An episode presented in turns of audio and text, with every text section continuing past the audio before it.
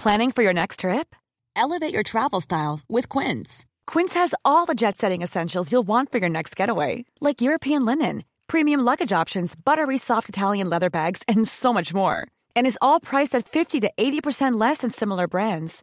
Plus, Quince only works with factories that use safe and ethical manufacturing practices. Pack your bags with high-quality essentials you'll be wearing for vacations to come with Quince. Go to quince.com slash pack for free shipping and 365-day returns. Ja, wo du, wo du in den USA natürlich junge Kinder hast, die jetzt vielleicht davon träumen, der nächste Elon Musk zu werden, hast du natürlich auch Kinder in China, die träumen, der nächste Jack Ma zu werden. Wenn der dann aber plötzlich irgendwie ein paar Wochen von der Bildfläche verschwindet, dann äh, ist der Drang vielleicht nicht mehr ganz so hoch das zu emulieren.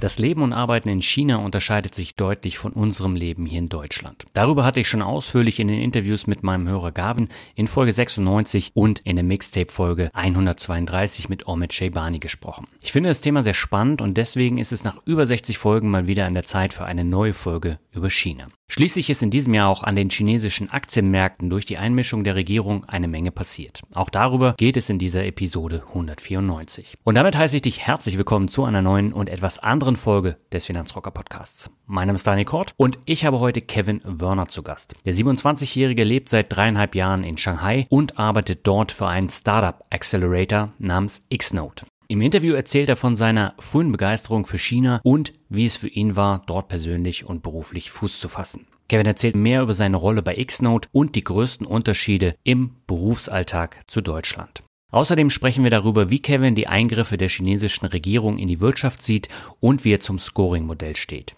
Außerdem geht es um Kevins eigenes Startup Chinese Alpha, das es sich zum Ziel gemacht hat, den chinesischen Aktienmarkt für ausländische Investoren transparenter zu machen und wie Corona ihrem Geschäftsmodell in die Karten gespielt hat. Zum Schluss geht es auch um Kevins persönliche Asset Allocation mit eigenen Startup Investments und seine Ziele für die Zukunft. In diesem Interview stecken eine Menge Inhalte drin. Deswegen würde ich sagen, genug der Vorrede und ab zum Gespräch mit Kevin. Auf geht's! Meine Leitung geht heute nach Frankfurt zu Kevin Wörner. Mit ihm spreche ich über das Leben in China, chinesische Unternehmen, Eingriffe der Regierung und einiges mehr. Aber erstmal herzlich willkommen im Finanzrocker Podcast, Kevin. Hallo, freut mich, dass ich hier sein darf. Ja, freut mich auch. Ich habe gesagt, meine Leitung geht heute nach Frankfurt. Normalerweise lebst du aber in China, oder bist du gerade auf Heimatbesuch? Genau, normalerweise wird die Leitung nach China gehen. Ich bin äh, in Shanghai ansässig, habe da auch meinen äh, Wohnsitz und bin umgemeldet etc. Bin jetzt gerade auf Heimatbesuch für sechs Wochen und äh, erledige äh, geschäftlich einige Sachen hier in Frankfurt, Berlin und Zürich vor allem. Okay. Und wie kam es dazu, dass es dich nach China verschlagen hat? Ähm, ja, das ist, ähm, das ist tatsächlich etwas, was sehr früh angefangen hat. Mhm. Mein bester Freund war immer äh, Chinese, im Kindergarten schon. Ja, und mhm. äh, insofern ganz früh hatte ich dann schon Interesse an der Kultur. Ja, wir waren dann oft mal bei seinen Eltern äh, und bei seinen Großeltern essen und äh, so ist man der Kultur näher gekommen. Das allein hat natürlich noch nicht gereicht. Bin dann so, als ich 16, 17 war und dann so das erste Mal man auch mal sich den Wirtschaftsteil der Zeitung angeschaut hat und äh, allgemeines wirtschaftliches Interesse bekommen hat, hm. habe ich dann äh, natürlich gemerkt, äh, China ist unglaublich interessant wirtschaftlich. Ja? Also die werden relevant sein, äh, ob es jetzt äh, Nummer eins, Nummer zwei oder drei äh, Volkswirtschaft der Welt sind, äh, wusste ich natürlich nicht aber dass sie irgendwo Relevanz haben werden. Und damals habe ich dann schon eben im jungen Alter, 17, 18 Jahre, den Entschluss gefasst, dass ich hier mal arbeiten möchte. Ja, also das war dann ganz offener Entschluss, jetzt auch nicht irgendwie, ob das dann für immer ist oder nur ein Jahr. Aber ich habe gesagt, ich will da auf jeden Fall mal rüber und da arbeiten. Und das hat sich dann verdichtet, als ich dann auch äh, fürs Auslandssemester nach Shanghai gegangen bin und mhm. da ein halbes Jahr studiert habe. Und als ich dann eben nach meiner Zeit bei Roland Berger in der Strategieberatung immer mehr im Bereich Venture Capital gemacht habe, kam dann eins zum anderen, ja, weil ich mir dachte, äh, Venture Capital an sich ist ja schon eine sehr schnell äh, sich bewegende Branche. Mhm. Es geht immer um Technologien, die cutting edge sind, und ich dachte, wenn ich das dann auch noch in China machen kann, wo Technologien in manchen Vertikalen zumindest äh, schon weiter sind als bei uns in Deutschland, dann wäre das ja umso spannender. Und dann bin ich darüber gegangen. Hm. Und wie lange lebst du jetzt schon in China? Das sind jetzt insgesamt äh, so dreieinhalb Jahre, also noch nicht Ewigkeiten. Hm. Aber du hast dich da relativ schnell zurechtgefunden oder hat das sehr lange gedauert? Das hat schon ein bisschen gedauert. Ich war natürlich, ich habe oft Urlaub gemacht in China, habe da mein Netzwerk geknüpft, so seit seit 2012 eigentlich schon. Mhm. Und wie gesagt, war dann auch noch mal ein halbes Jahr fürs Studium da. Und insofern, als ich dann angekommen bin, Anfang 2019 war das, äh, für jetzt, seitdem war ich eigentlich durchgängig da bis, bis jetzt. Da hatte ich ein existierendes Netzwerk, hatte ein paar Freunde hier und da und wusste so ungefähr, wie, wie es läuft. Aber natürlich ist China eine ganz andere Kultur, ein ganz anderes Land. Ähm, vieles ist bürokratischer, als man denkt. Ja, also da, ne, da nehmen wir uns nicht viel, äh, wir Deutschen und die Chinesen. Okay. Und äh, insofern hat's dann, äh, dauert das dann schon ein paar Wochen, paar Monate, bis man äh, fest im Sattel sitzt. Hm. Und wie hast du die Corona-Pandemie so miterlebt? Das war ja auch ganz anders als in Deutschland. Ne? Ja, das ist natürlich so die äh, klassische Frage, die ich jetzt so die letzten vier Wochen hier in Deutschland immer bekommen habe. Ja. Ähm, und die, äh, die ganz ehrliche Antwort ist, es gab natürlich schon einen sehr, sehr harten Lockdown im Januar und Februar. Also da wurde dann wirklich abgeriegelt und äh, man konnte nicht aus dem Haus raus und so weiter, ja. Ab März aber eigentlich ging es steil bergauf. Also ich erinnere mhm. mich, dass im März noch Fitnessstudios zum Beispiel geschlossen waren und äh, Bars und sowas auch noch nicht offen hatten. Aber dann April war das schon alles sehr viel lockerer und ich würde sagen ab Mai, ab Mai, Juni, wenn ich es jetzt richtig erinnere, mhm. war das Leben tatsächlich normal, bis auf die Einschränkung, dass man nicht aus dem, also nicht einfach aus dem Land raus und rein konnte, ja, weil mhm. natürlich immer mit äh, zwei Wochen Zentralquarantäne nennt sich das verbunden, also man darf dann nicht irgendwie hier ins Haus, wie das bei uns in Deutschland ist, sondern muss sich dann Hotel buchen, auch selbst bezahlen und sitzt dann tatsächlich zwei Wochen auf dem Zimmer, im besten Fall, ja, im schlimmsten mhm. Fall äh, ist dann mal die Temperatur am einen Tag höher als, äh, als normal und ins Krankenhaus und so weiter. Ähm, aber das Leben an sich vor Ort, ja, wir hatten Massenveranstaltungen, wir hatten ähm, äh, ja Treffen, Partys, Sport und so weiter. Und, äh, und da war, da war ich eigentlich relativ dankbar, als ich so gesehen habe, wie es eben in China lief und äh, als dann der dritte Lockdown in Deutschland kam und ich das so ein bisschen vergleichen konnte. Hm. Und ähm, wie ist das mit dem Thema Impfung? Äh, ist es in China auch so ein großes Thema? Weil ich bekomme das immer nur so am Rande mit, dass dann ganze äh, Stadtbezirke oder Städte komplett dicht gemacht werden, wenn da wieder so ein kleiner Corona-Ausbruch ist. Ähm, welchen Einfluss hat da das Thema Impfen? Genau, das, äh, das ist eine ganz richtige Beobachtung. Ähm, Impfen hat schon einen sehr hohen Stellenwert. Ich hatte auch in ähm, China relativ früh einen Impftermin, noch so ein paar Wochen mhm. früher als äh, als dann meine Eltern angefangen haben, mir zu erzählen, dass sie eben auch irgendwie ihren Termin für BioNTech oder, oder ähnliches haben. Ähm, natürlich mhm. dann mit, den, mit einem der chinesischen Impfstoffe, die natürlich auch in Europa noch nicht so richtig anerkannt sind. Ähm, aber Impfen spielt eine ganz große Rolle. Und ich äh, habe schon beobachtet, dass in den Tier One Cities, ja, das heißt äh, Shanghai, Peking, Shenzhen, also die größten Städte, die sind ja alle irgendwie 20, 25 Millionen Einwohner, das heißt sind fast schon Länder eigentlich, hm. dass da die Impfquote relativ hoch sind. Ich würde jetzt aber mal die These aufstellen, dass äh, in den ländlicheren Regionen, wo du ja immer noch Hunderte von Millionen Leute hast, äh, dass da hm. die Quoten äh, geringer sind.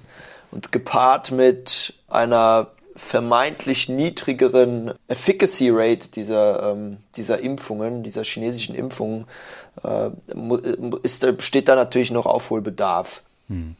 Und wenn du jetzt wieder zurückfliegst, dann musst du auch erstmal wieder zwei Wochen in Quarantäne. Da ist die Impfung dann egal. Ja, ganz genau. Also die gehen da null Risiko ein, ja, denn es könnte ja, es gibt ja einen in Millionen Cases, in denen du dann eben trotzdem das Virus in dir trägst und äh, äh, weiterhin ansteckend bist. Äh, insofern, da muss ich dann in den sauren Apfel beißen und nochmal zwei Wochen in, in Zentralquarantäne, ja. Okay.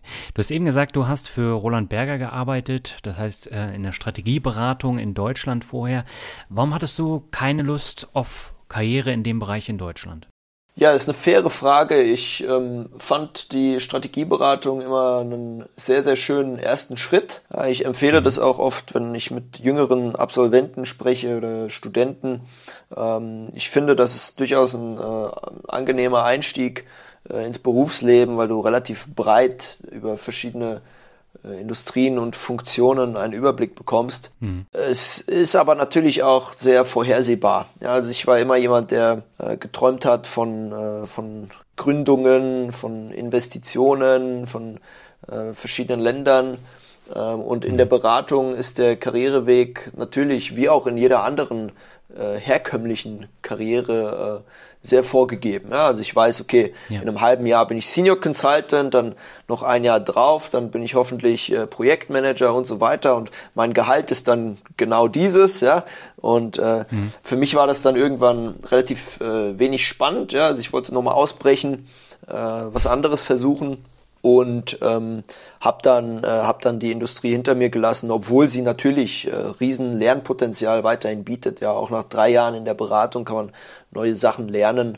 Ähm, aber ich denke, da muss man dann auch für geschaffen sein. Ja, die meisten Leute gehen nach drei Jahren raus. Das ist so ein durchschnittliche Churn Rate äh, ist so ein Drittel bei solchen Beratungen. Ja, das heißt, nach drei Jahren hat sich in der Theorie das äh, Unternehmen grunderneuert.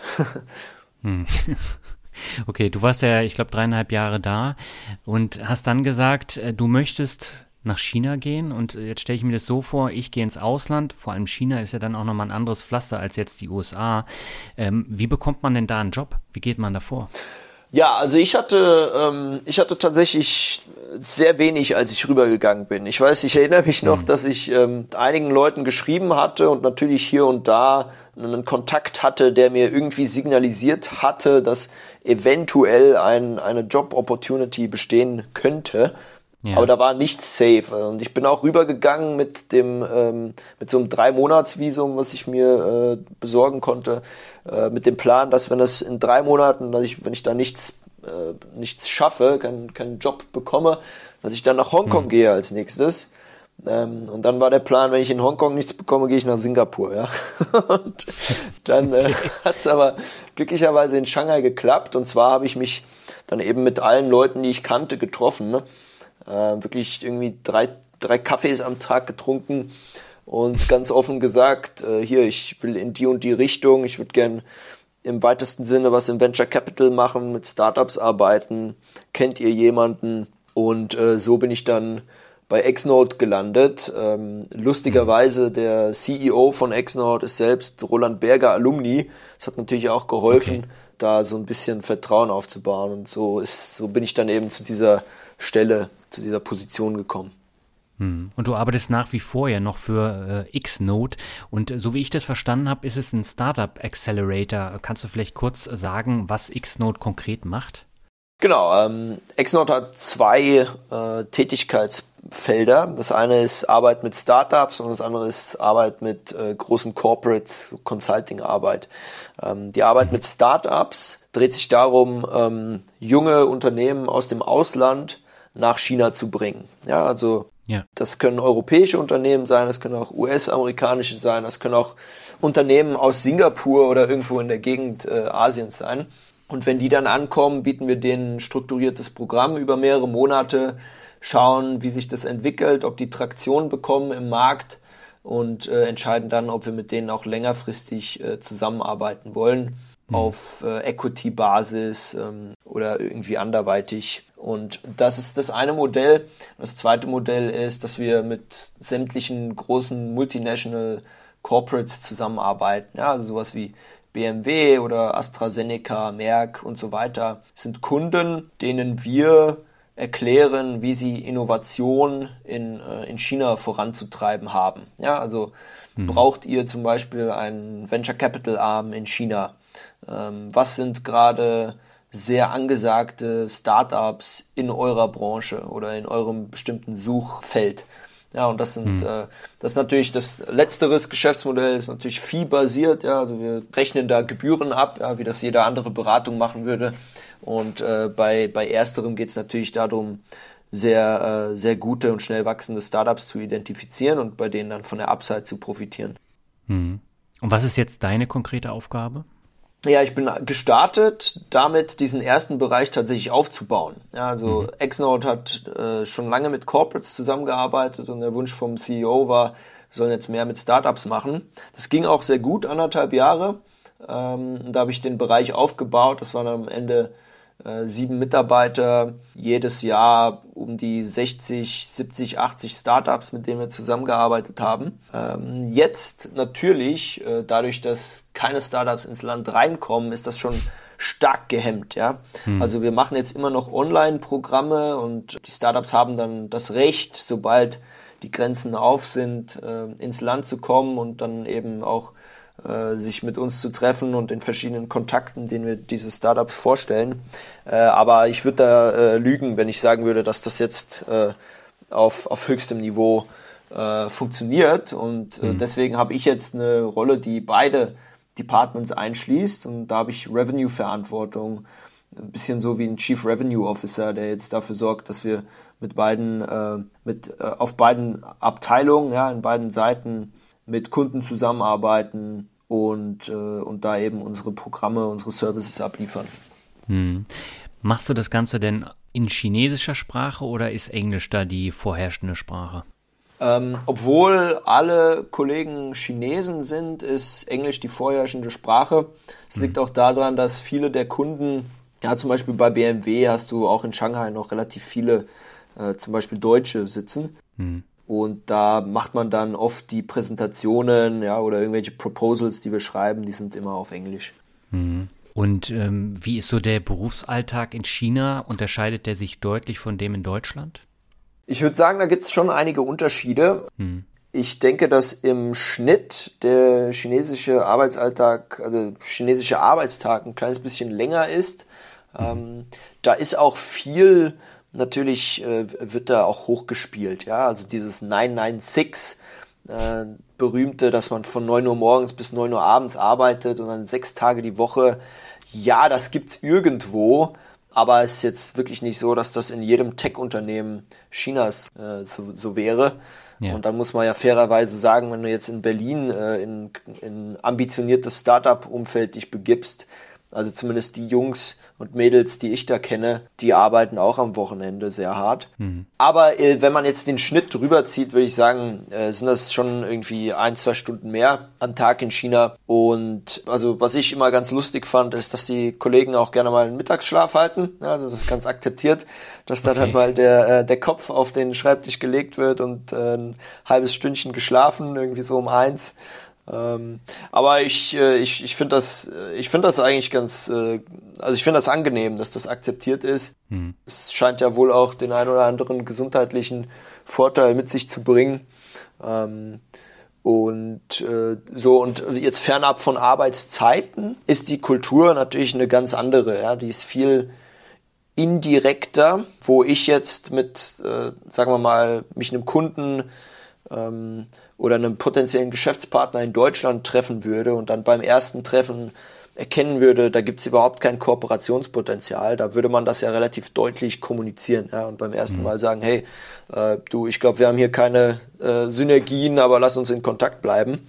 Äh, in China würde man das nie so direkt sagen, ja, da wird dann immer ein bisschen äh, sich indirekter ausgedrückt, dann gibt's noch zwei, drei, vier Folgetreffen und dann äh, dann merkt man dann irgendwann, okay, da steht jetzt doch irgendwie gar kein Interesse von der Gegenseite.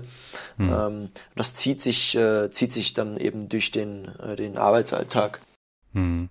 Ja, ich habe das schon von äh, vorherigen Gästen erzählt bekommen, die auch in China arbeiten bzw. gearbeitet haben.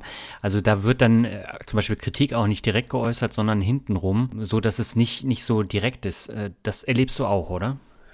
Ja, genau. Also man muss äh, sehr viel vorsichtiger sein damit, was man sagt. Ähm, ich zum Beispiel, ich führe viele Feedback-Gespräche mhm. mit meinem Team Und da kann ich auch nicht so direkt sein, äh, wie ich das, äh, mal bei Roland Berger habe ich keine großen Teams geleitet, aber irgendwie einem Junior Consultant hat man da doch mal Feedback gegeben und zwar relativ direkt.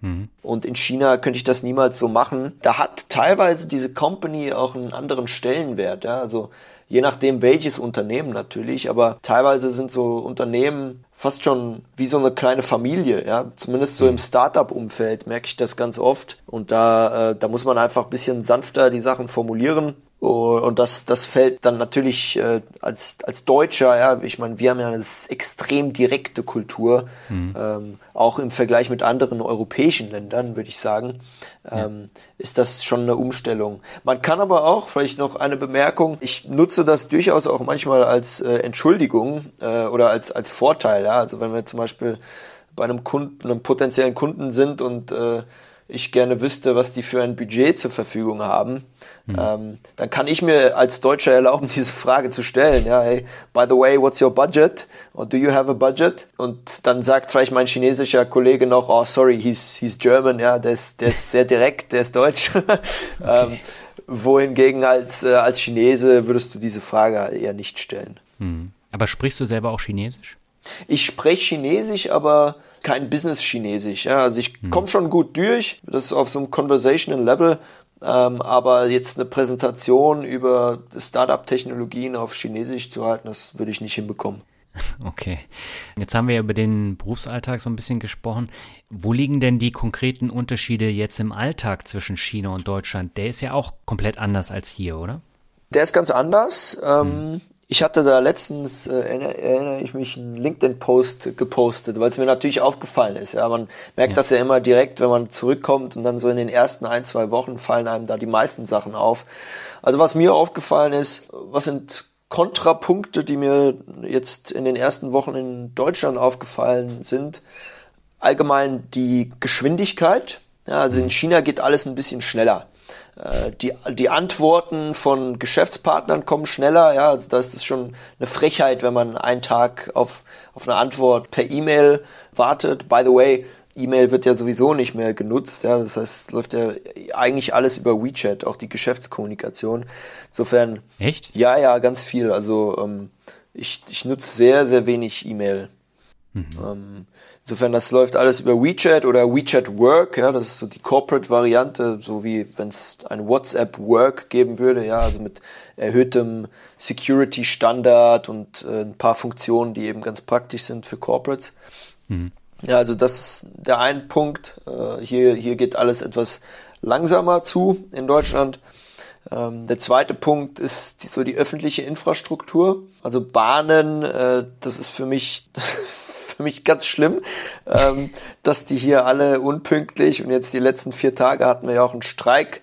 Ja. Und ähm, das, das ist man natürlich nicht mehr gewöhnt, äh, wenn man in China irgendwie in, in einem Takt von zwei, drei Minuten innerhalb Shanghais, was ja zugegebenermaßen riesig ist, ja, ich meine, mhm. das ist ja wie, wie Österreich wirklich überall hinkommt, mhm. äh, zu relativ geringen Kosten, mit WLAN an Bord, das funktioniert und so weiter, ja, und äh, voller 5G-Abdeckung über die gesamte Trasse.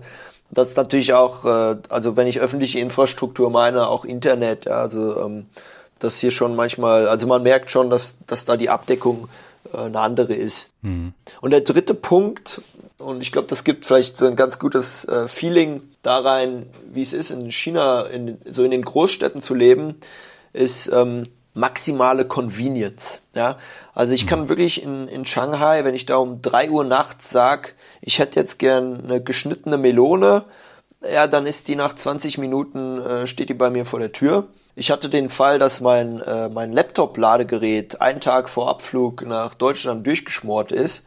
Hm. Ähm, das habe ich mir über eine App bestellt. Das war nach 20 Minuten, war der Kurier da, hat mir ein neues Ladegerät gegeben. Okay. Und äh, ich zahle, also ich gehe raus, habe eigentlich nur noch mein Handy dabei, ja, mein, mein, mein Schlüssel ist digital für die Wohnung, mein, mhm. äh, mein natürlich, ich zahle auch mit dem Handy und so weiter. Und das ist so sehr convenient. Mhm. Ja, also das, das waren so die Sachen, die mir negativ aufgefallen sind. Aber natürlich gibt's auch sehr viele Sachen, die, ähm, die mir jetzt in Deutschland gefallen, wo ich hier bin. Ja, das eine ist vielleicht auch drei Punkte ja, auf der Pro-Seite. Internet ist zwar langsamer äh, als chinesische, aber ich habe natürlich freies Internet. Ja? Also ich kann plötzlich ja. auf Instagram, Facebook und so weiter ähm, und, und sämtliche politische Blogs und, und sonst was mir anschauen, was natürlich in China zwar geht, aber auch nur, wenn ich ähm, irgendwie VPNs ja, mhm. äh, nutzen würde. Das zweite ist, in diesen Großstädten äh, und in China hat man immer so einen sehr, sehr hohen Durchlauf an äh, Bekannten. Also mhm. man lernt Leute kennen und die ziehen dann nach zwei Jahren wieder aus China raus, ja, weil es ganz wenige gibt in dieser Expat äh, Blase, die wirklich äh, 10, 20, 30 Jahre bleiben. Und die mhm. meisten sind nach paar Jahren wieder weg und es führt halt auch dazu, dass du viele Leute kennenlernst, dich sehr gut mit ihnen anfreundest und die dann eben nach einem halben Jahr wieder wegziehen. Was dann immer traurig ist und in Deutschland ist das natürlich anders. Und der dritte Punkt vielleicht auch einfach mal, äh, ist sehr schön, dass, dass wir so viel Natur haben in Deutschland. Ja, also ich bin, ich bin ja in einer halben Stunde stehe ich äh, im, im schönsten Wald oder an einem See ähm, und in Shanghai, ich war nie jemand, ich war nie so ein Naturbursche, ja, aber ich, aber man, man fängt, selbst ich fange an, es zu vermissen, ja, nach anderthalb mhm. Jahren, wo du wirklich eigentlich nur im Betondschungel dich bewegst. Ähm, und, äh, und es nicht so wirklich die Möglichkeit gibt, mal rauszukommen, außer man setzt sich in, ins, ins Flugzeug und fliegt halt nach Thailand, ja, oder irgendwie nach Hainan. Ähm, das, das hier sind natürlich sehr angenehm. Mhm. Du hast es ja eben schon angesprochen, das Internet ist äh, strikt reglementiert und es gibt ja auch dieses chinesische äh, Scoring-System. Das heißt, man bekommt da teilweise dann auch Minuspunkte und kann dann unter Umständen nicht mehr fliegen oder nicht mehr Bahn fahren. Wie nimmst du das wahr als Deutscher? Ja, also grundsätzlich gibt's da ja zwei, äh, also zwei Richtungen. Das eine ist ein Scoring-System fürs Individuum und das mhm. andere ist ein Scoring-System für Firmen. Und okay. grundsätzlich lässt sich sagen, das Scoring-System fürs, für das Individuum ist sehr viel weniger fortgeschritten als das für Firmen. Ja, mhm. also für Firmen ist es so, dass das zum Beispiel jetzt äh, während Covid ganz stark genutzt wurde, dass man da Anreize gesetzt hat für diese Firmen, sich Covid-konform zu verhalten. Ja, das heißt, mhm. was, was weiß ich, irgendwie Tests regelmäßig gemacht werden oder alles desinfiziert ist und so weiter, ja. Ähm, und das äh, hat ihnen dann eben extra Punkte gegeben. Was die äh, kommunistische Partei auch ganz schön machen kann, ist so diesen äh, SMI, also Small to Mid-Sized Enterprises, äh, diesen äh, Sektor zu stärken. Das ist ja auch ein großes Ziel von denen, sowas ähnliches wie den deutschen Mittelstand zu schaffen, ja, wo du diese mhm. starken, äh, kleineren äh, und mittelständischen Unternehmen hast. Ähm, die, äh, da kannst du natürlich auch Incentive-Systeme schaffen, wo dann eben so SMEs ähm, bei der Kreditvergabe begünstigt werden, wenn sie bestimmte Auflagen erfüllen äh, und so weiter, ja, und äh, vielleicht noch ein Punkt, zu, also auf Firmenseite, dieses Scoring-System ist da tatsächlich schon ganz gut vertreten, vor allem in Industrien wie Healthcare und Real Estate oder so der ganze Transportsektor. Da ist das schon weiter vorangeschritten. Aber auf Individuumsseite äh, ist das Ganze noch nicht zentralisiert genug.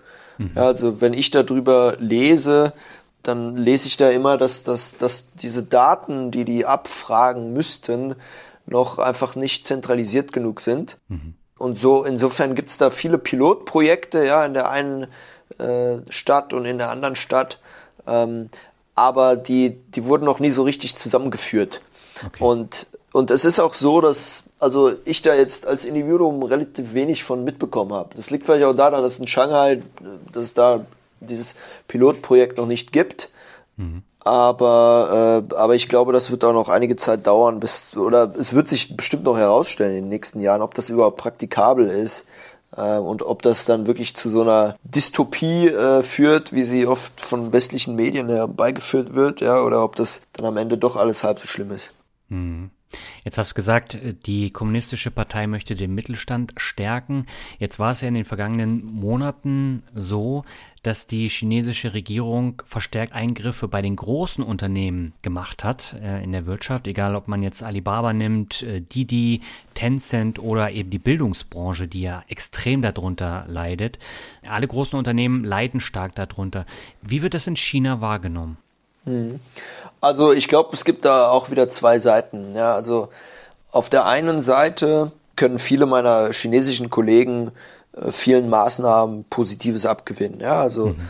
zum Beispiel diese, diese Tech-Branche, das wird schon sehr stark unterstützt, genauso wie es ja auch in Amerika diese Diskussionen gibt. Ja, sollen wir mhm. irgendwie Facebook die Macht beschneiden und so weiter? Gibt es diese Diskussionen auch in China?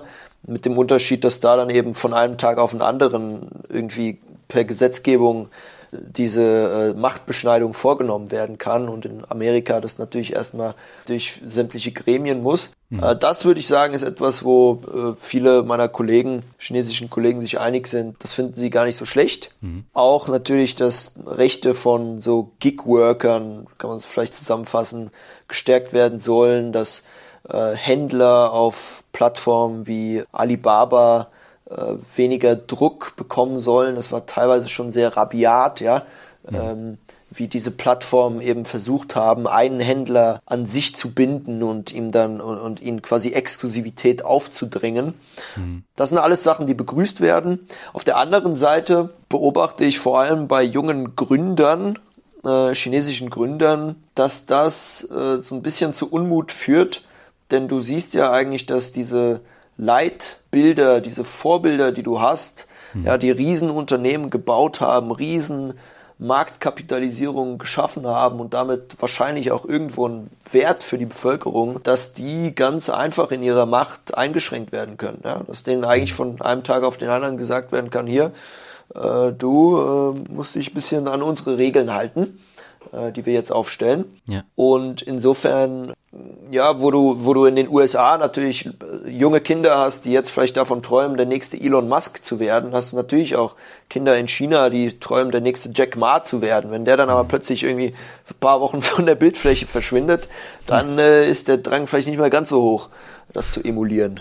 Ja, aber also gerade jetzt hier in Europa, äh, da stellt man sich natürlich schon die Frage, äh, was das Ganze soll. Also die letzte Meldung war ja, dass Tencent dazu gezwungen wird, mehr oder weniger, äh, dass die Kinder dann äh, nur noch wenige Stunden in der Woche spielen dürfen mit, mit den ganzen Handy-Games oder mit anderen Games. Und das ist natürlich schon ein immenser Eingriff, ne?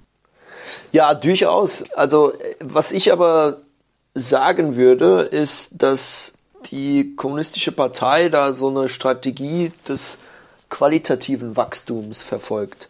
Mhm. Also die haben sich wahrscheinlich zusammengesetzt und haben sich gefragt, wie viel Mehrwert schafft das eigentlich, dass irgendwie Tencent Music so groß ist, ja, oder dass wir Douyin, also TikTok haben, ja. Mhm. Wie viel Mehrwert schafft das für die Bevölkerung und wie viel Mehrwert schafft das auch für uns als, ähm, als Land, als aufstrebendes Land, das eben einen gewissen Einfluss in der Welt haben möchte? Ja. Und da ist so allgemeine äh, Übereinkunft darüber, dass eben so eine quasi auch eine starke Hardware-Branche, so wie das in Deutschland ja zum Beispiel auch der Fall ist, ja, das ist eine starke Industrie in dem Bereich, dass das so das Backbone der Wirtschaft sein sollte, mhm. worauf man dann eben andere Sachen, ja, irgendwie AI, Quantum Computing und so weiter aufbaut und da eben zur, äh, ja, also als Weltmarktführer sich positioniert. Und ich glaube, so die, das allgemeine Sentiment ist, wir wollen weniger quantitativ einfach in alle Richtungen wachsen, sondern wir würden gerne versuchen, unsere Ressourcen so zu bündeln, dass die Leute in, in China an Sachen arbeiten, von denen wir glauben, dass sie das, das Land am weitesten bringen. Ja, jetzt ist natürlich die Frage, äh, ist das, also schneiden die sich damit im Endeffekt ins eigene Fleisch oder nicht? Mhm. Das ist so wie mit der ein äh, mit der ein Kinderpolitik. Da, das kann man dann auch erst nach vielen Jahren absehen und bei der Sache, bei dieser Entscheidung war es halt jetzt so, dass das natürlich jetzt im Nachhinein war das keine gute Entscheidung, diese One-Child-Policy. Ähm, ich denke, das wird man bei dem jetzt auch ganz ähnlich beobachten. War das jetzt eine gute Entscheidung oder nicht, dass da der Staat jetzt stärker eingreift und eben dieses Wachstum in verschiedene Segmente forciert und in anderen Segmenten abbremst. Ganz kurze Unterbrechung, bevor es weitergeht mit dem Interview mit Kevin. Vergangene Woche ist ein neues Video mit Professor Dr. Hartmut Walz online gegangen. Im Interview geht es um das immer wieder heiß diskutierte Thema Nachhaltigkeit. Ist das nur alles Greenwashing oder steckt da wirklich Nachhaltigkeit dahinter? Wir hören mal kurz rein. Da stellt sich jetzt natürlich die Frage, funktioniert dieses nachhaltige Investieren eigentlich auf den globalen Märkten oder ist es tatsächlich so ein in die Tasche lügen? Mhm. Also ehrlich gesagt habe ich die ganz große Sorge, dass es ein sich in die Tasche lügen äh, ist, weil wir würden ja alle gerne nachhaltig sein. Ich, ich möchte das auch. Also ich habe ein völlig grünes Herz. Äh, gleichwohl ist die Frage, ob das was bringt, wenn ich auf globalen Finanzmärkten nachhaltig investiere. Denn wir haben ja diese Ausgleichsmechanismen auf den Finanzmärkten. Das heißt, es ist so ein bisschen wie bei dem Bild der kommunizierenden Röhren. Also wenn ich jetzt drei Reagenzgläser habe, die unten verbunden sind, und wenn ich als nachhaltiger Investor auf der einen Seite Flüssigkeit reingieße, ja, weil ich eben nachhaltige Unternehmen mit Finanzierungsmitteln versorgen will, dann gleicht sich das eben unten durch diese Verbindung zwischen den Röhren aus und die Flüssigkeit verteilt sich auf allen. Ich sage das gleiche nochmal in anderen Worten. Ähm, Sie und ich investieren vielleicht nachhaltig. Dadurch sinken die Finanzierungskosten nachhaltiger Unternehmen, damit auch die Rendite. Und sofort geht eben das renditesuchende Kapital eben auf die nicht nachhaltigen. Und dann gibt es die Manager von Sündenfonds oder auch die Manager von anderen Fonds, die ihre Managementleistung durch eine Überrendite nachweisen wollen. Und die greifen dann gerade eben bei den nicht nachhaltigen Unternehmen zu. Und dadurch wird das Ganze wieder konterkariert, also kaputt gemacht.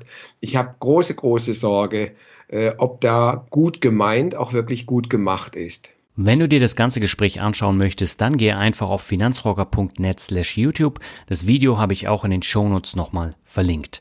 Das Thema kommt ja immer wieder auch in den Podcast-Interviews vor, weshalb ich es unbedingt auch nochmal für ein Video diskutieren wollte. Und das Ergebnis, das hörst du im Interview mit Professor Dr. Hartmut Walz. Und damit gehen wir jetzt zurück zum Gespräch mit Kevin. Ich habe ja eben das Thema Bildung auch schon angesprochen. Da ist es ja so, dass man die Bildungsanbieter, die für viel Geld Bildung anbieten, dass man die ja verallgemeinern möchte, so dass jeder die Möglichkeit hat, äh, sich weiterzubilden und so China dann äh, als äh, Land dann auch weiter voranbringt. Ähm, hat das auch damit was zu tun?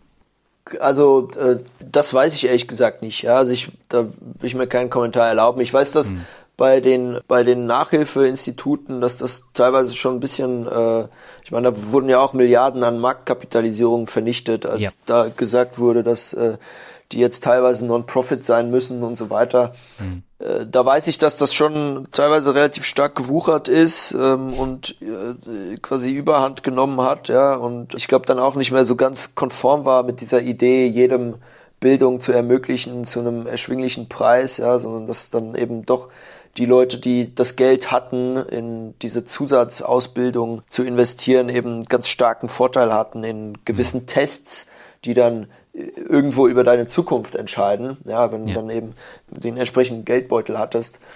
Ähm, ja. Mhm. Wie würdest du denn jetzt generell so die wirtschaftliche Entwicklung von China in den kommenden zehn Jahren einschätzen? Ja, ähm, ich glaube, äh, grundsätzlich erstmal bleibt sich äh, China diesem autoritären Kapitalismus treu. Mhm. Ja, also ich äh, glaube, die, äh, die kommunistische Partei ist schon relativ clever in dem, was sie macht.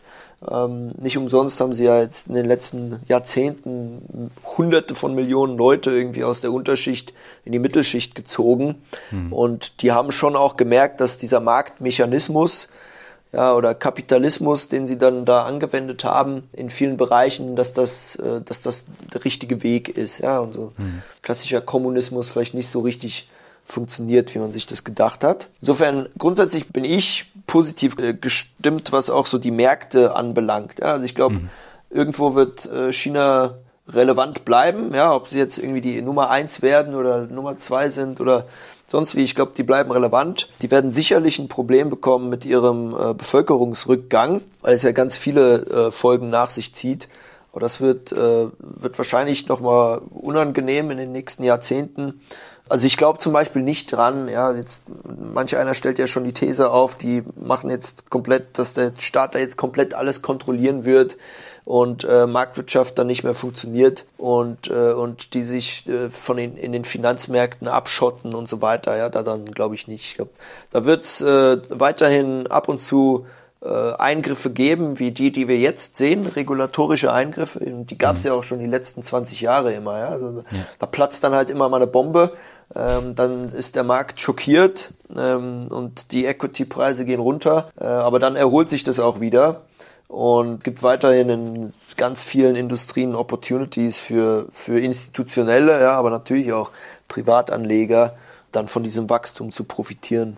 Mhm. Neben deinem Job machst du ja sehr, sehr viel. Also ich äh, habe gesehen, du bist Mentor beim German Accelerator, du bist äh, Gastdozent an der Universität und du hast auch ein eigenes äh, Startup gegründet mit deinem Co-Gründer Lasse Radke. Und zwar ist es ein Startup namens Chinese Alpha. Was steckt denn da dahinter? Ja, Chinese Alpha ist eine Plattform, die wir gegründet haben, um dem Durchschnittsprivatinvestor im Ausland, also außerhalb Chinas, hm. ein bisschen mehr Einblicke in den chinesischen Markt zu bieten. Ja, also uns ist selbst aufgefallen, dass wenn man so nach vor allem Small- und Mid-Cap-Aktien in, in China sucht, dass es da relativ wenig Research zu gibt. Hm. Was sehr, sehr mühsam ist, sich da die, äh, die Meinungen zusammenzuziehen. Und deswegen haben wir gesagt, wir fangen damit an, solche Aktienanalysen zu publizieren. Die mhm. beinhalten immer qualitative und quantitative Analysen, ja in der wir uns dann genau anschauen, wie ist das Business Model von der entsprechenden Aktie, also von dem Unternehmen und wie sind die aufgestellt ähm, und dann eben auch mit einer ganz konkreten äh, Bewertung unsererseits, ob wir glauben, die Aktie ist äh, über- oder unterbewertet. Mhm. Und genau. Ja, und äh, das machst du aber nicht alleine mit Lasse zusammen, sondern ihr habt, äh, glaube ich, ein internationales Team und macht das Ganze auf Englisch, ne? Genau, ja. Also wir haben ein kleines Team. Ähm, da sind auch Ex, äh, Ex-Investmentbanker, Morgan Stanley, JP Morgan dabei, die dann eben an diesen Analysen arbeiten. Äh, das ist immer ein sehr, also ein sehr kollaborativer Prozess, in dem auch mehrere Augen auf diese Analysen schauen und wir Diskussionen haben intern, ob wir jetzt glauben, die Bewertung ist gerechtfertigt oder nicht. Mhm. Ähm, und am Ende des Prozesses steht dann eben eine äh, Kauf, Verkauf oder Hold-Empfehlung für, äh, für, diese, für diese Equities in China. Hm. Und wie wollt ihr damit Geld verdienen? Ja, es gibt, äh, also es ist ein ganz simples Model. Äh, wenn man jetzt auf unsere Website geht, chinesealpha.com, dann hast du da den Großteil der Analysen ist kostenlos einsehbar. Ja, also die kann man sich durchlesen ähm, und kann sich da interessante chinesische Aktienwerte raussuchen. Mhm. Äh, aber einige sind auch einfach ähm, nicht einsehbar, sondern so Premium-Beiträge und um die dann lesen zu können, muss man einen Premium-Beitrag zahlen monatlich. Das ist relativ erschwinglich mhm. ähm, und kriegt dann eben noch den einen oder anderen Vorteil. Ja? Also kriegt diese Analysen dann auch in, im Hörformat, äh, ist Teil so einer kleinen Telegram-Gruppe, in der wir dann auch ein bisschen tiefer diskutieren und Fragen beantworten äh, und so weiter. Mhm. Also man hat es ja in den letzten Monaten gemerkt, der chinesische Markt ist jetzt für mich persönlich äh, sehr unkalkulierbar. Das heißt, ähm, da gibt es Risiken, die kann ich überhaupt nicht einschätzen als Deutscher jetzt in Europa. Du hast da natürlich den Vorteil, du lebst in China, du bekommst da viel, viel mehr mit. Aber ist euer Geschäftsmodell durch die Restriktionen nicht zum Teil kaputt gegangen? Ja, ich glaube, ähm, also ich glaube sogar im Gegenteil, ja. Okay. ähm, ähm, es, äh, je mehr Restriktionen äh, es gibt äh, in so einem Markt, der von den Fundamentals eigentlich relativ interessant ist und mhm. weiterhin stark wächst, desto mehr brauchst du Spieler wie uns, die versuchen eben diese, diese Mauer einzuschlagen, ja, oder so kleine, kleine Löcher in diese Mauer zu hauen und damit dann eben der Privatanleger da durchlunsen kann. Mhm. Ähm, und so haben wir das jetzt auch wahrgenommen. Also das Interesse am chinesischen Markt ist durchaus noch da, äh, aber die Verunsicherung ist eben sehr, sehr groß. Und ja. äh, wenn wir da mit unseren Analysen ein bisschen beitragen können, äh, diese Unsicherung zu lösen. Wir gehen dann natürlich auch auf solche Aspekte ein. Ja? Also wir geben dann durchaus auch unsere Meinung dazu ab, ob wir denken, dass ein Bereich, der irgendwie in Zukunft stark reguliert wird oder nicht, was, was da die Risiken und Downsides sind und hoffen da eben unseren Beitrag zu leisten. Hm. Jetzt ist es aber nicht nur so, dass die Restriktionen für äh, schwankende Kurse sorgen, sondern man hat eben als Nicht-Chinese auch das Problem, dass man nicht auf die normalen Stammaktien zugreifen kann, sondern äh, da muss man dann auf entweder ADRs in den USA äh, zurückgreifen oder man hat diese komischen VEE-Strukturen oder hat andere Aktien. Wie ist es denn bei den Expats in äh, China? Habt ihr da Vorteile oder müsst ihr auch auf solche Strukturen da zurückgreifen? Also es gibt ähm, ein äh, es gibt ein Programm, für das man sich eintragen kann. Das ist so für Qualified Foreign Investors. Ähm, darüber kann man sich dann mit mit einigen Formularen, die man ausfüllen muss und wenn man einige Voraussetzungen erfüllt, ja, also ein fester Wohnsitz dort und ein mhm. gewisser Job und so weiter, kann man dann tatsächlich A-Shares ähm, erwerben. Hm. Ich persönlich habe das nie irgendwie für nötig empfunden. Ähm, ich, äh, die meisten Aktien, die ich interessant finde, sind eben H-Shares, also irgendwie Hongkong listed, okay. ähm, oder, äh, oder eben über die Nasdaq handelbar hm. äh, oder, oder New York Stock Exchange und so weiter. Ähm, insofern, ich, ich persönlich mache das gar nicht, aber es gibt, äh, ich glaube, seit 2019 oder 2018 äh, gibt es die Möglichkeit. Mhm. Und jetzt gerade bei den mittelständischen Unternehmen, da sind die Strukturen dann genauso oder kann ich da problemlos in, in Hongkong handeln? Also da habe ich überhaupt keine Ahnung.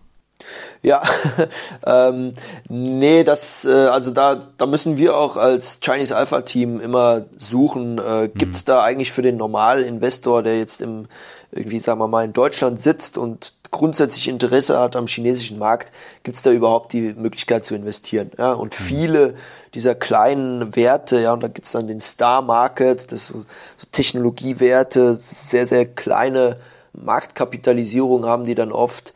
Äh, mhm. da gibt es überhaupt nicht die Möglichkeit für den Otto-Normalverbraucher rein zu investieren. Ähm, also da müssen wir dann auch schon immer Research betreiben, um zu schauen, was sind denn jetzt Werte, die interessant sind ja. die eben gelistet sind in, in einer Art und Weise, so dass sie für den ähm, Menschen außerhalb Chinas investierbar sind und gleichzeitig aber irgendwie in der Nische sind und noch nicht so richtig auf dem Schirm von den großen Investmentbanken zum Beispiel, die dann massenhaft äh, Equity Research Reports darüber publizieren. Hm. Aber diese kleinen und mittleren Unternehmen sind natürlich auch deutlich riskanter, als wenn man jetzt diese großen Unternehmen aus China nimmt, wie Alibaba, BYD, Tencent und Co. Absolut, ja. Also das sind viel High-Beta-Stocks. Äh, das heißt, wenn da der, der, äh, der Markt ein bisschen schwankt, dann gehen die gleich stark hoch oder stark runter. Ähm, und äh, ich würde auch keinem empfehlen, da jetzt irgendwie sein Portfolio nur auf Basis von chinesischen Aktien ja, das sowieso nicht. Ja, sondern da sollte man äh, anständig diversifizieren und, und dann eben das so ja irgendwie beimischen nach eigenem Risikobedarf. Hm. Ja, absolut. Habt ihr euch jetzt Ziele gesetzt, was ihr erreichen wollt mit Chinese Alpha in den kommenden Jahren? Also wir wollen einfach stark die Reichweite skalieren, mhm. haben uns natürlich intern auch äh, Umsatzziele gesetzt und wollen dann schauen, wie wir in Zukunft auch auf B2B-Seite mit Unternehmen zusammenarbeiten können. Ja, also wir waren jetzt schon mit der ein oder anderen Investmentbank äh, in Kontakt, die mhm. ähm, angefragt hat, ob wir denn da äh, supporten können bei manchen äh, Equity Research Tätigkeiten. Und das wollen wir in Zukunft dann eben neben dem, ähm, neben der Arbeit mit, mit dem Retail-Investor, also dem Privatanleger, äh, wollen wir schauen, was da noch für Möglichkeiten für uns bestehen. Mhm. Und dein Arbeitgeber ist ja auch Sponsor, glaube ich, von Chinese Alpha, oder? Genau, also wir haben das Ganze äh, ursprünglich mit äh, Xnode ausgegründet. Mhm. Anfangs war da auch ganz viel Infrastruktur von Xnode da, ja, also die haben so uns mit den ersten Schritten geholfen und natürlich auch anfänglich mit der Reichweite und auch einfach mit der Tatsache, dass da ein anständiges Unternehmen dahinter steht, wo irgendwie ja 50 Leute für arbeiten und äh, man da eben dann nicht nur so zwei, drei Leute sind, die keiner kennt und äh, mhm. Aktientipps geben. Ja, und würdest du sagen, es gibt abseits äh, von den äh, Trends, die wir in Europa mitbekommen, also beispielsweise äh, E-Autos und Co., gibt es denn noch weitere spannende Trends in China, wo wir in Europa gar nichts mitbekommen? Ich glaube schon relativ viele, ja. Also einer, mhm. der jetzt mir in den, in, in die Gedanken kommt, ist Design. Ja, mhm.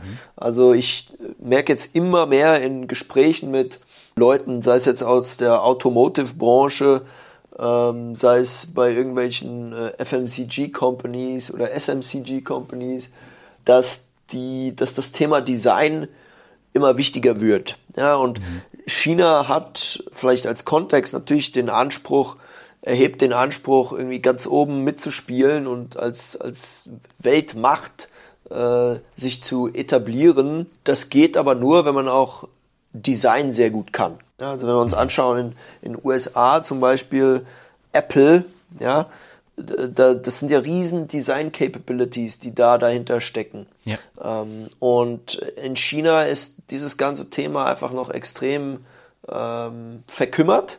Mhm. Deswegen bekomme ich jetzt sehr viel mit, dass äh, da arbeiten wir auch als Exnode dran, dass wir verschiedene äh, Design Schools, ja, zum Beispiel die Parsons School of Fashion and Design, so quasi die Design- und Fashion-Schule aus Amerika, dass die in den äh, chinesischen Markt dringt. Ja, die haben auch erkannt, dass da immer mehr Bedarf ist für, für gute Designer zum Beispiel. Mhm. Ähm, äh, dass die da immer aktiver werden. Ich glaube, Design ist tatsächlich so ein so ein Aspekt, der in der chinesischen Wirtschaft einfach noch einen höheren Stellenwert einnehmen wird. Da sind dann auch Companies wie NIO, ja, diese auch äh, Electrical Vehicle Company, ja. äh, sehr dahinter, sich damit zu assoziieren. Und ich glaube, wahrscheinlich auch als Privatanleger, wenn man sich da ein bisschen Gedanken macht, was sind da ähm, Companies, die von diesem Trend profitieren könnten, hm. kann man sich eben seine eigene Investmentstrategie zusammenlegen. Und dann vielleicht auch noch ein Punkt äh, neben Design. Mhm. Äh, dieses ganze Thema Nachhaltigkeit wird, glaube ich, auch noch unterschätzt. Ich habe letztens mit einem Kollegen äh, von KKR, dem Private Equity Fund, ja. Äh, gesprochen und der hat mir erzählt, äh, ja auch im Kontext mit China, in wirklich jedem Meeting, was die haben, sei es jetzt mit LPs, sei es jetzt mit Portfolio Companies, ist das Thema ESG und Nachhaltigkeit, Sustainability auf dem Tisch. Mhm. Ja, und das wird wirklich äh, stark diskutiert. Die LPs drücken da ganz stark drauf, dass sie Nachhaltigkeit wollen. Und äh, in China äh, ist durchaus jetzt langsam ein Bewusstsein dafür da. Insofern, ich glaube, das wird äh, in so einem großen Markt wie China es eben ist, auch noch äh, die ein oder andere Schockwelle hervorrufen. Mhm. Jetzt haben wir ja schon ein bisschen über Aktien gesprochen. Ähm, seit wann beschäftigst du dich denn persönlich mit dem Thema Geldanlage? Ähm, ich persönlich so seitdem ich ähm, 21, 2021 bin. Ne? Mhm. Und dann auch ganz klassisch äh, ETFs. Ich habe dann irgendwann später mal ähm, euren Podcast äh, entdeckt.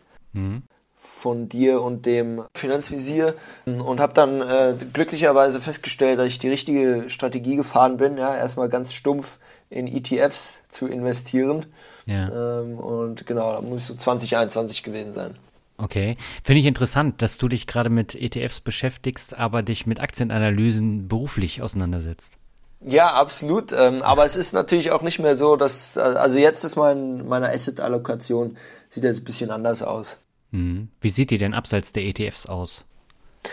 Also die ETFs, würde ich sagen, nehmen irgendwie so 30 Prozent ein. Mhm. Ich habe dann weitere, wahrscheinlich so ungefähr 20 Prozent in Angel Investments. Mhm. Äh, oder versucht, da ich da immer so bei 20 Prozent bin. Das heißt, äh, das ist natürlich etwas, was, was auch ganz außergewöhnlich ist. Also da schreibe ich Privattickets für junge Startups, die eben Wagniskapital brauchen.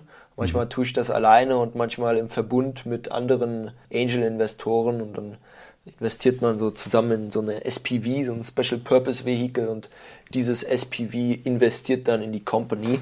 Mhm. Ähm, das sind so 20 Prozent und dann so würde ich sagen 5 Prozent sind High Beta Stocks, ja, also auch viele solche chinesischen Werte, wo man einfach sagen muss, das ist hohes Risiko. Hm. Ich würde sagen, ungefähr 15 Prozent sind Cash ja. gerade, also ein relativ hoher Anteil. Und dann der Rest, und das schwankt extrem stark, äh, und das, das sind dann aber so an die 30 Prozent, ist Krypto. Okay. Ja. Das ist also das Thema, wo du die meiste Zukunftsperspektive siehst. Genau, da bin ich aber auch sehr, sehr risikofreudig. Ja? Also ich habe mhm. mir irgendwann überlegt, wo, wo hast du denn jetzt potenziell große Upside und was würde passieren, wenn das jetzt alles auf Null geht? Mhm. Und ich habe dann den äh, Entschluss für mich gefasst, äh, in die ein oder anderen Kryptos reinzugehen und da auch ein bisschen mehr Geld zu allokieren. Hier und da auch so, dass man staken kann, also dass man dann eben auch nebenbei Dividenden sich da rausholen kann. Mhm. Und wir werden schauen in Zukunft, wie das, wie die, wie die Wette aufgeht, ja. Mhm. Aber gerade mit den Startup-Investments ist es natürlich auch eine sehr riskante Asset Allocation, würde ich sagen. Absolut. Also ich habe bestimmt 50 Prozent ja, Krypto und Angel Investments sehr, sehr riskant allokiert. Mhm. Ich bin aber auch einfach noch zu jung. Ja? Also ich mhm. äh, habe jetzt noch nicht das Gefühl, dass ich, ähm, dass ich damit zu viel Risiko fahre, sondern ganz im Gegenteil. Also wo ich, wo ich Upside sehe und da mache ich natürlich auch meine Research und bilde ich mir meine Meinung, aber da will mhm. ich dann auch mit, mit voller Kraft reingehen. Natürlich habe ich aber auch, also ich meine, dadurch, dass ich irgendwie 30 Prozent in ETFs habe und dann auch noch ein bisschen Cash horte, um irgendwie in spannende Opportunities reingehen zu können, ist jetzt nicht so, dass ich da irgendwie an, dass ich dann da morgen, wenn, wenn der Kryptomarkt crasht, ähm, hier aus der Wohnung ausziehen müsste, ja. Okay. Und äh, bei deinen Angel Investments, äh, investierst du da in, in deutsche Unternehmen oder kannst du auch in China da investieren? Das ist extrem gemischt. Ja? Also tatsächlich okay. China, Europa, USA. Das war ja vor, also ich meine, vor Corona war das noch undenkbar, dass man mhm. in ein Unternehmen investiert, ohne mal dem Gründer äh, persönlich die Hand geschüttelt zu haben. Heutzutage ist das überhaupt kein Problem mehr. Okay. Und äh, wie kommt man an solche Gelegenheiten ran? Weil die fallen ja nicht vom Himmel. Ja, genau. Das ist das sogenannte Dealflow, äh, den, mhm. den man sich da versucht aufzubauen. Bei mir kommt er durch äh, unterschiedliche Channel. Das eine sind äh, Syndikate. Mhm. Das sind also Zusammenschlüsse von Angel-Investoren. Und da bin ich bestimmt in 30, 40 Syndikaten, denen dann eben täglich ja irgendwelche Deals äh, per Mailverteiler rumgeschickt werden für die Syndikatsmitglieder. Und das andere ist proprietärer Dealflow. Das heißt, das sind dann einfach Leute, die mir auf LinkedIn über E-Mail ihre Pitch-Decks zuschicken. Das ist natürlich ungefiltert, ja. Insofern, ja. da sind auch viele Decks dabei. Da würde ich wirklich äh, niemals rein investieren. Ähm, aber ähm, wenn man, wenn man gut durchfiltert, dann sind da auch sehr, sehr spannende Opportunities dabei. Hm. Aber du kannst ja jetzt nicht mit 50 Euro reingehen, sondern das wird schon ein bisschen mehr sein, oder? Genau, also so als Ticket-Size muss man da schon sag mal, mit 10.000 äh, bis 25.000 rein und man sollte auch schauen, dass man da jetzt nicht nur äh, in drei Startups investiert, denn dann ist die Wahrscheinlichkeit relativ hoch, dass die alle drei Hops gehen, ja. äh, sondern wirklich je mehr, desto besser. Und ich würde sagen, 10 ist das absolute Minimum und 20 wäre empfehlenswert. Mhm. Ja, ich hatte vor einem Jahr hatte ich den äh, Geschäftsführer oder einen der Geschäftsführer von APX, also von der Axel Springer ja. Porsche Venture zu Gast und der hat dann auch nochmal so ein bisschen erklärt, wie das funktioniert und er hat eben auch gesagt, also die meisten gehen dann relativ schnell pleite, aber wenn nur einer dabei ist, der dann explodiert, dann hat sich das alles schon wieder gelohnt. Ja, ja, also ganz, ganz grob, wenn du zehn, äh, zehn Startups hast, dann werden hm. wahrscheinlich hm. sechs auf null gehen, ja. ja. Dann hast du wahrscheinlich zwei drei, die irgendwie 1x bis 2x returnen, ja, also die irgendwie, wo du wenigstens dein Geld wieder rausbekommst oder sie haben sich verdoppelt, ja, irgendwie sowas. Hm. Moderater Erfolg könnte man es nennen.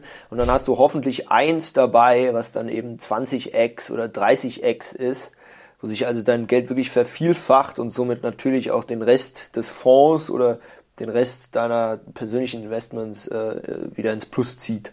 Hm. Und wie lange bleibt man da drin, so im Schnitt?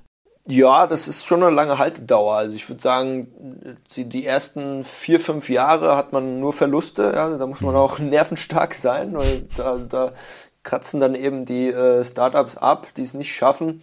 Und dann äh, kann man hoffen, dass in den ersten acht Jahren, dass man da dann mal äh, Erfolge sieht. Also man muss einen langen Atem haben. Ist jetzt nichts für Leute, die sagen, ich will da mein Geld extrem liquide haben und äh, ich, ich möchte jetzt schnelle Erfolge sehen. Mhm. Also ich würde schon sagen, du bist so ein absoluter Heavy-Metal-Anleger mit einem hohen Risikoanteil. ja, das kann man, kann, man, kann man schon so sagen, ja. Das wird sich bestimmt auch noch ändern, ja. Ich meine, mhm. klar, wenn man irgendwie äh, dann mit äh, für Familie plant und irgendwo auch höhere Fixkosten hat, ja. ähm, dann, dann muss man da natürlich anders rangehen. Ja, und bei den ETFs hast du da die ganz normale Mischung World und Emerging Markets oder hast du da auch spezielle chinesische Indizes? Nee, da habe ich äh, euer Rezept genommen, das ist hm. äh, World und äh, Emerging Markets. Okay. Und ähm, was hast du dir jetzt für Ziele gesetzt für die kommenden Jahre? Willst du noch länger in China bleiben oder planst du da dann irgendwann wieder äh, womöglich noch woanders hinzugehen, vielleicht zurück nach Deutschland? Wie sind da deine Pläne? Also ich möchte auf jeden Fall langfristig mit China Geschäfte machen. Ja, also ich glaube, ich wäre doof, wenn ich jetzt diesen, dieses Netzwerk, was ich mir da aufgebaut habe, äh, nicht auch langfristig nutzen würde. Ich weiß nicht, ob ich für immer in China leben werde. Mhm. Ich glaube schon, dass mir langfristig äh, in, in Europa sehr gut gefällt. Ich bin ein großer Fan von Europa, was wir da haben, diese kulturelle Vielfalt und äh, natürlich mag ich auch Sachen wie Demokratie. Mhm. Ähm, und äh, deswegen äh, schauen wir mal, ja, aber ich werde sicherlich immer äh, ein Ansprechpartner sein für Leute, die in China etwas bauen wollen, die mit China Business machen möchten. Mhm. Und dann natürlich, ja, ich will gerne noch mehr investieren in Zukunft, auch noch in mehr Startups investieren ähm, und so weitestgehend in diesem Venture Capital Environment aktiv bleiben. Und vielleicht der dritte Wunsch wäre, oder der, die, die dritte Maßnahme, die ich angehe mittelfristig, ist noch ein paar Gründungen voranzutreiben, die auch so Moonshot-Potenzial haben, wie wir es so im Venture-Umfeld nennen. Ja, also dass das auch Sachen, dass diese Unternehmen, diese Gründungen auch wirklich sehr, sehr groß werden können, wenn die Sterne mhm. denn richtig stehen. also die Kategorie Einhorn. Ganz genau, ja. Hm, okay. Ja, Kevin, dann würde ich sagen, dann machen wir zum Abschluss noch das Finanzrocker Word Shuffle. Ja. Und äh, beginnen möchte ich mit dem Begriff Shanghai.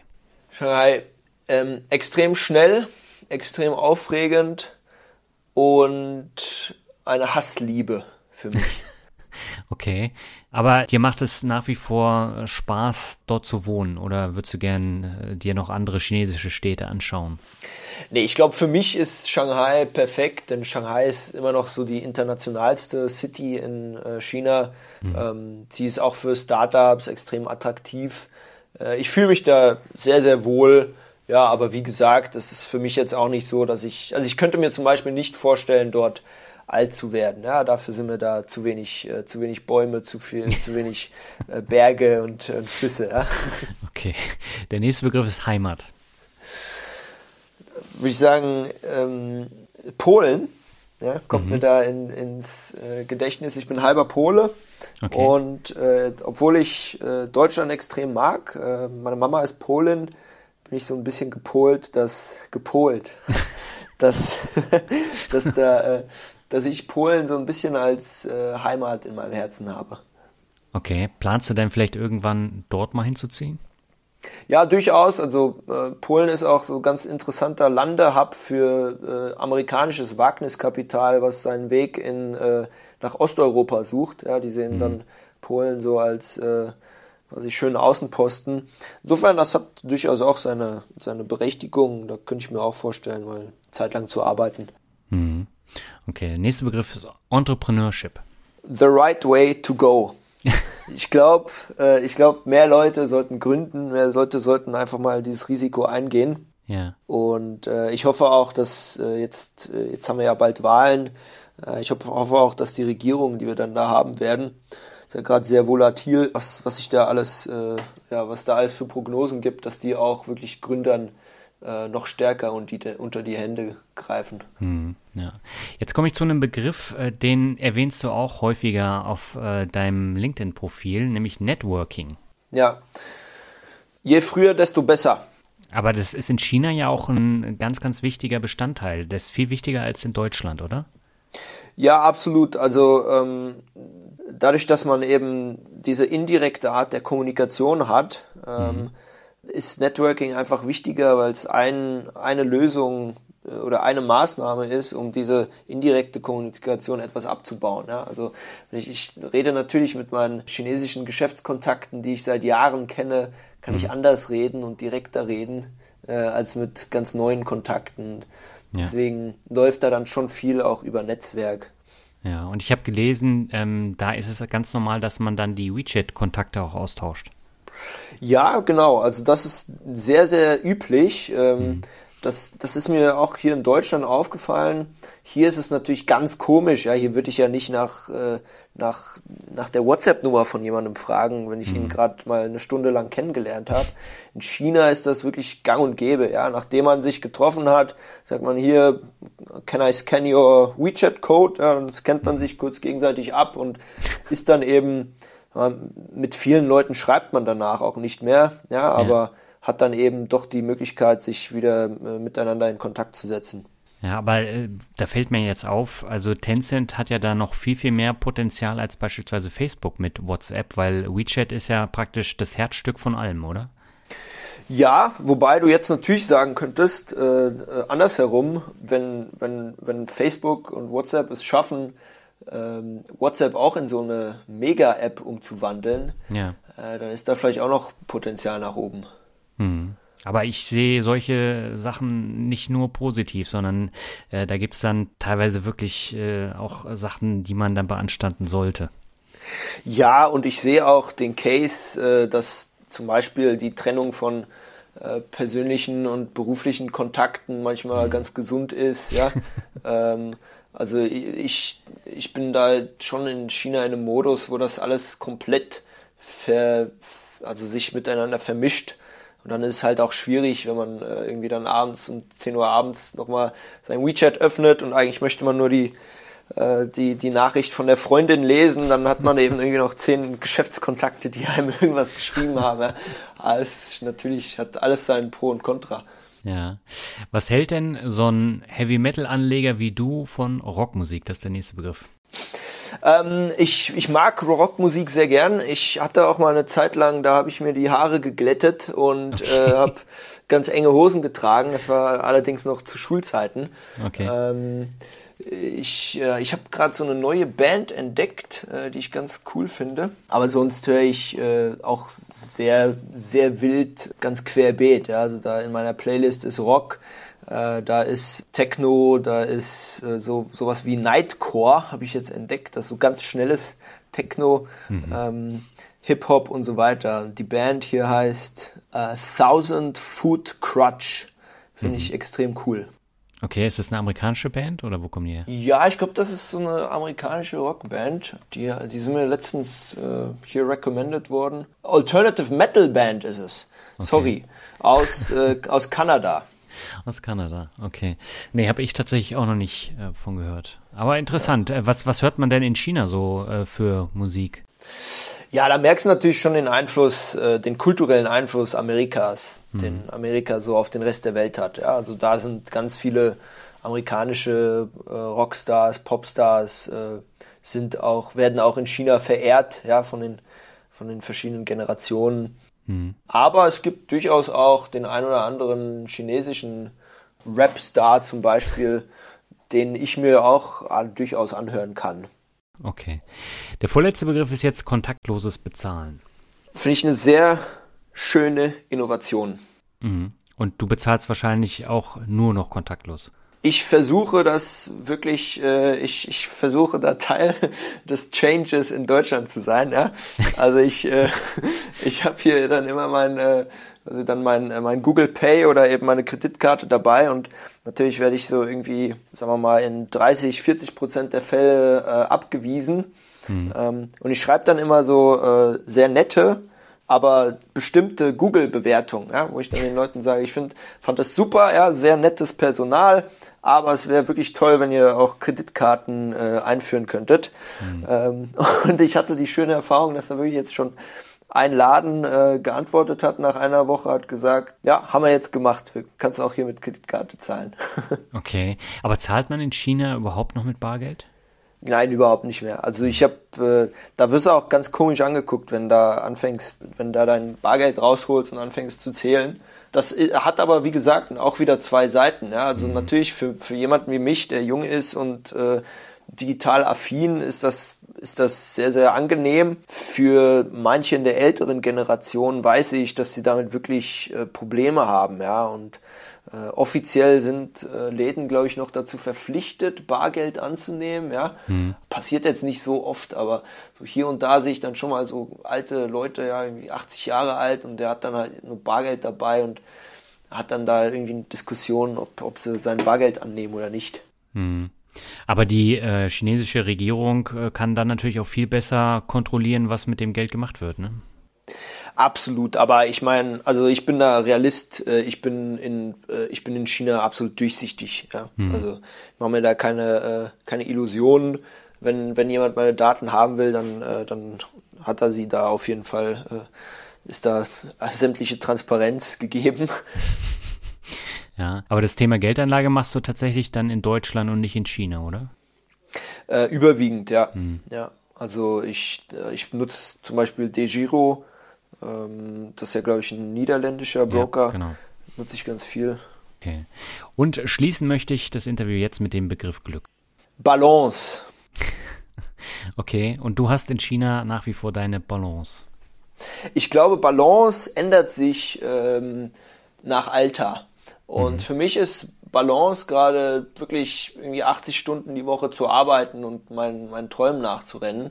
Okay. Ähm, ich bin aber auch sehr realistisch und weiß das und hoffe auch, äh, denke, das ist gesund, wenn sich das in einigen Jahren ändern wird, ja, und man langsam den Fokus ein bisschen auf andere Sachen shiftet. Mhm. Äh, insofern glaube ich, musst du zu jedem Zeitpunkt in deinem Leben schauen, hast du diese Balance und bist du damit glücklich, wie du deine Zeit allokierst. Mhm. Das ist eine interessante Denkweise. Kevin, hab herzlichen Dank für das sehr interessante Interview und ich wünsche dir für deine Ziele ähm, dass du sie erreichst und dass du noch eine ganze Menge mehr rausholen kannst aus deiner Zeit in China. Ja, danke. Ich bin mir sicher, wir sind in Kontakt und äh, wir werden uns gegenseitig updaten, wie wir unseren Träumen nachrennen. War genau. mir eine Ehre, hier on zu sein. Soweit das Interview mit Kevin Werner. Wir haben das Interview vor zwei Wochen aufgenommen, sodass wir leider nicht auf das Thema Evergrande eingehen konnten. Der kurz vor dem Kollaps stehende Immobilienkonzern beherrscht ja gerade die Aktienmärkte und natürlich auch die China-Nachrichten. So war das aber einfach zu aktuell und wir konnten es nicht in das Gespräch aufnehmen. Wenn dir das Gespräch gefallen hat und dich das Thema China interessiert, empfehle ich dir wärmstens das Hören der Folge 96 mit meinem Hörer Gavin. Da geht es noch stärker um den Alltag in China. An dieser Stelle herzliche Grüße nach Peking zu Gavin, von dem ich weiß, dass er immer noch den Finanzrocker Podcast in China hört. Bevor wir jetzt zum Ende kommen, habe ich noch zwei Bewertungen. Und die erste Bewertung stammt von Flitty Flit und er schreibt super Finanzpodcast. Hey Daniel, ich höre deinen Podcast jetzt seit zwei Wochen und wollte mal Danke sagen. Du machst einen guten Job, finde ich. Keine Sendung von dir hat mich bis jetzt gelangweilt und ich ziehe für mich einen erheblichen Mehrwert aus deinen Folgen. Ich beschäftige mich schon seit Jahren mit meinen Finanzen selbst, aber bei dir lerne ich immer wieder was Neues. Oder du bringst mich auf neue Ideen, wie ich mein Geld anlegen könnte. Deine Auswahl an Gästen, die du in deiner Sendung hast, finde ich gut und abwechslungsreich. Weiter so. Ich empfehle deinen Podcast mit gutem Gewissen weiter. Ja, herzlichen Dank für die tolle Bewertung und es freut mich natürlich, dass du den Podcast weiterempfiehlst, denn das ist tatsächlich die Methode, die am besten hilft, gerade gegen die Verlagskonkurrenz, die immer mehr kommt. Und ja, deswegen herzlichen Dank für die Empfehlung und die tolle Bewertung. Und die zweite Bewertung stammt von Testrulmonne. Das ist auch ein geiler Name. Er schreibt toller Podcast. Grundsätzlich ist das hier ein wirklich toller und lehrreicher Podcast zum Thema Finanzen. Das letzte Interview mit Herrn Külps von Vanguard war sehr interessant. Bin mir sicher, dass sich einige Carbonara-Fans von R-Finanzen über das Interview mit einem der Hüter des heiligen A1JX52 Grads gefreut haben. Auch ich habe vor lauter Freude beim Hören erstmal den Einkaufswagen umgeworfen. ja, herzlichen Dank auch für deine Bewertung. Ich musste selber gucken, was R-Finanzen ist. Es ist Reddit äh, und äh, Carbonara weiß ich jetzt nicht, aber ich glaube, die angesprochenen wissen Bescheid. Und der A1JX52 ist natürlich der FTSE Orbit. Das ist tatsächlich der heilige Vanguard Gral bei den ETFs. Ja, auch dir herzlichen Dank für die Bewertung. Ja, und ich sage an dieser Stelle Dankeschön für das Anhören dieser Folge. Die nächste Folge gibt's jetzt wieder in zwei Wochen zu hören. Bis dahin wünsche ich dir alles Gute und sag ciao.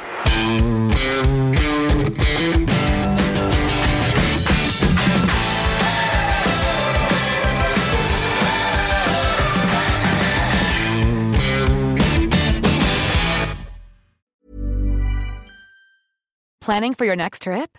Elevate your travel style with Quince. Quince has all the jet setting essentials you'll want for your next getaway, like European linen, premium luggage options, buttery soft Italian leather bags, and so much more. And is all priced at 50 to 80% less than similar brands. Plus, Quince only works with factories that use safe and ethical manufacturing practices. Pack your bags with high-quality essentials you'll be wearing for vacations to come with Quince. Go to quince.com slash pack for free shipping and 365-day returns.